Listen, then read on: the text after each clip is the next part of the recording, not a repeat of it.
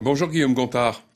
Bonjour. La réforme des retraites a été adoptée au, Sénat samedi soir. La journée de mobilisation de samedi a rassemblé sensiblement moins de monde que les précédentes. Les opposants à cette réforme sont-ils en train de perdre la bataille? Oh, Je ne pense pas. Euh, au contraire. Euh, moi, ce que je vois, c'est que on est quand même sur la sixième euh, mobilisation historique quand même dans notre pays contre contre ces contre ces retraites. Euh, une mobilisation euh, citoyenne, euh, une unité syndicale qu'on n'a jamais connue. Et puis surtout, ce que je vois, c'est que oui, il y a eu un vote au Sénat. mais on pourrait se dire, et alors? Et, qu'est-ce qu'est-ce qu'on va faire après? Et puis surtout, ce vote, il arrive après un effritement, en tout cas, de cette majorité. On a eu 201 sénatrices et sénateurs qui se sont prononcés pour l'article 7 plus d'une cinquantaine quand même de parlementaires euh, de droite, de la majorité sénatoriale, qui n'ont pas voté ce passage de 62 à 64 ans.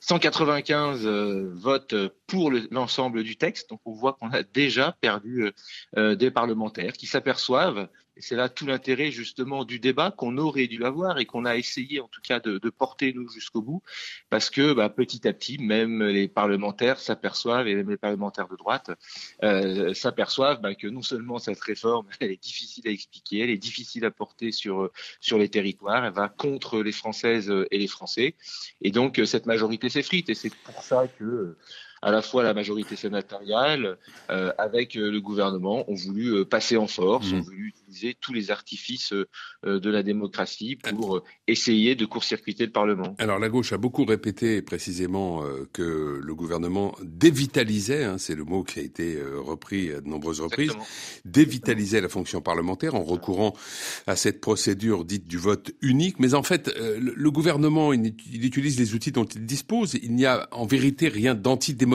puisque c'est prévu pour la Constitution ah mais complètement.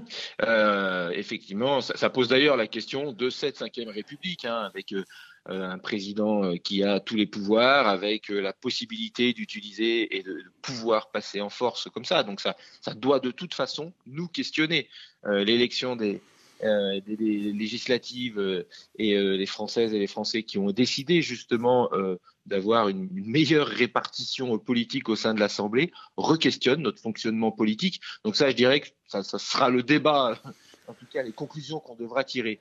Mais ensuite, euh, oui, c'est démocratique. Euh, conteste pas ça. Hmm. Par contre, le fait de partir sur un texte, d'utiliser le, 47.1 qui va limiter dans le temps, responsabilité du gouvernement, le 44.2, le 44.3, les articles 38, article 42 euh, au Sénat. C'est-à-dire qu'on a utilisé toutes les possibilités euh, qui peuvent exister à la fois dans la Constitution, à la fois dans le règlement du Sénat, pour éviter que l'opposition ait la parole, pour faire en sorte que, euh, bah, en gros, euh, la majorité sénatoriale, qui est maintenant la jambe de bois du, gouvernement, d'un gouvernement qui est aux abois, bah, puisse faire un texte entre eux, tout seul. Qu'est-ce qui va se passer? On a un texte qui n'a pas été voté à l'Assemblée nationale, un texte qui est voté dans des manières oui, démocratique, mais euh, très complexe, sans débat, sans discussion euh, avec les oppositions, donc qui est voté dans des conditions très fragiles. Et puis on va avoir une commission mixte paritaire où on va avoir 14 euh, parlementaires.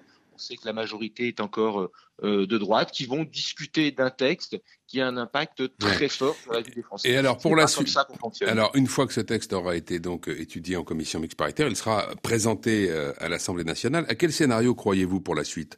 Euh, Est-ce que la chef du gouvernement va prendre le risque d'un vote à l'Assemblée? Ou préférer l'adoption sans vote par le recours à, à l'article 49.3, même si pour l'instant le gouvernement affirme qu'il ne veut pas utiliser cette procédure on peut imaginer toutes les procédures. Je veux dire, moi, je, n'écarte plus rien. Euh, bah là, il n'y a pas 36 000 scénarios. Hein. Le, gouvernement a déjà utilisé le 49.3. Euh, comme je vous le disais, je pense que cette majorité va être très très compliquée à trouver. Euh, on l'a vu au Sénat avec, euh, voilà, je pense que si on attend encore une semaine, on n'a plus de majorité. et donc, oui, l'éventualité du 49.3, mais ça serait à la fois un aveu, un terrible aveu d'échec de ce gouvernement et, de cette et de cette droite dans notre dans notre pays, qui en, réalité n'a pas de majorité sur le terrain. Euh, et à un moment donné, on ne peut pas gouverner contre son peuple. Donc là, il y a une responsabilité très forte euh, du président de la République je dirais qu'à un moment donné, il faudrait peut-être qu'il prenne la parole, il faudrait peut-être qu'il se positionne parce qu'on ne le voit pas beaucoup, on ne l'entend pas beaucoup sur ce sujet, si ce n'est pour faire des provocations. Quand on sort le 44-3, euh, qui est on va dire, le 49-3 sénatorial et que le président de la République nous dit euh, on va attendre que le débat parlementaire mm. puisse se poursuivre, c'est de la provocation. Alors le groupe, le groupe écologiste à l'Assemblée nationale a déposé une, une, proposition de loi visant à supprimer l'article 49.3, celui donc qui permet de faire euh, adopter un texte sans vote. Mais lorsqu'elle était au pouvoir, la gauche ne l'a pas supprimé, et c'est même d'ailleurs un premier ministre de gauche, Michel Rocard, qui de très loin a le plus utilisé ce 49.3. Oui, c'est mon collègue Jérémy Jordanov, d'ailleurs d'Isère, hein, qui a fait cette, cette, proposition. Euh, alors ça, c'est l'argument qu'on nous, qu'on nous, qu'on nous, propose à chaque fois. Euh, oui, le 49.3 a déjà été utilisé comme le 44.3 au Sénat, évidemment. Mais ça a toujours été euh, l'arme des faibles. Ça a toujours été quand on n'avait pas de majorité et qu'on souhaitait passer coûte que coûte. Euh, mais à chaque fois, euh, ces outils, 49.3, 44.3, c'est c'est une manière de se couper justement euh, de la démocratie. Moi, on ne peut pas s'en satisfaire. On ne peut pas se dire oui, c'est normal. On, doit pouvoir passer en force. On doit pouvoir passer euh, contre une majorité parlementaire. Je pense qu'il faut qu'on rénove notre fonctionnement euh, démocratique. et c'est tout l'enjeu. C'est ce que je disais au début sur cette, question de la cinquième de la cinquième République. Et, et c'est pas parce que on a utilisé ce mauvais outil plusieurs fois que c'est un bon outil. Donc euh, non, et encore plus, je dirais, sur un texte comme celui-là, euh, qui, a un, qui a un enjeu très fort, euh, prendre deux ans sur la vie des gens, la colère qu'il y a aussi dans notre pays. Et je pense que ça, cette responsabilité qu'a le président de la République, moi, je, je pense qu'il devrait tirer les conséquences de la, de la situation dans laquelle on est, retirer ce texte et puis revenir à des discussions, euh, je dirais, plus, euh, plus saines et peut-être aux vraies urgences qu'il peut y avoir dans notre, dans notre pays. Il y a aussi la possibilité du référendum. On avait euh, déposé une, une, une proposition référendaire au Sénat qui n'a pas été votée, mais je pense que quand le président de la République dit qu'on doit faire confiance aux Français, qu'on doit faire appel au bon sens des Français, ben peut-être que c'est le moment de le faire. Je voudrais qu'on dise un petit mot, Guillaume Gontard, du projet de loi visant à favoriser la relance du nucléaire qui arrive aujourd'hui à l'Assemblée nationale. La rapporteure du texte, la députée Renaissance Maude Bréjon, qui est ingénieure en nucléaire, déplore, je la cite, que euh, chez certains collègues, la France Insoumise ou euh, Europe Écologie Les Verts, les croyances aient pris le pas sur la science. Tous les arguments sont bons, dit-elle, peu importe les faits, tant qu'ils servent le dogme antinucléaire. Ce déni scientifique est un phénomène inquiétant qui prend de l'ampleur et qu'on observait déjà durant la crise du coronavirus. Ma conviction, euh, dit-elle, c'est que les vrais écologistes aujourd'hui sont pro-nucléaires. Est-ce que vous êtes enfermé dans l'idéologie? Oui, ben voilà, on est toujours dans, l'outrance.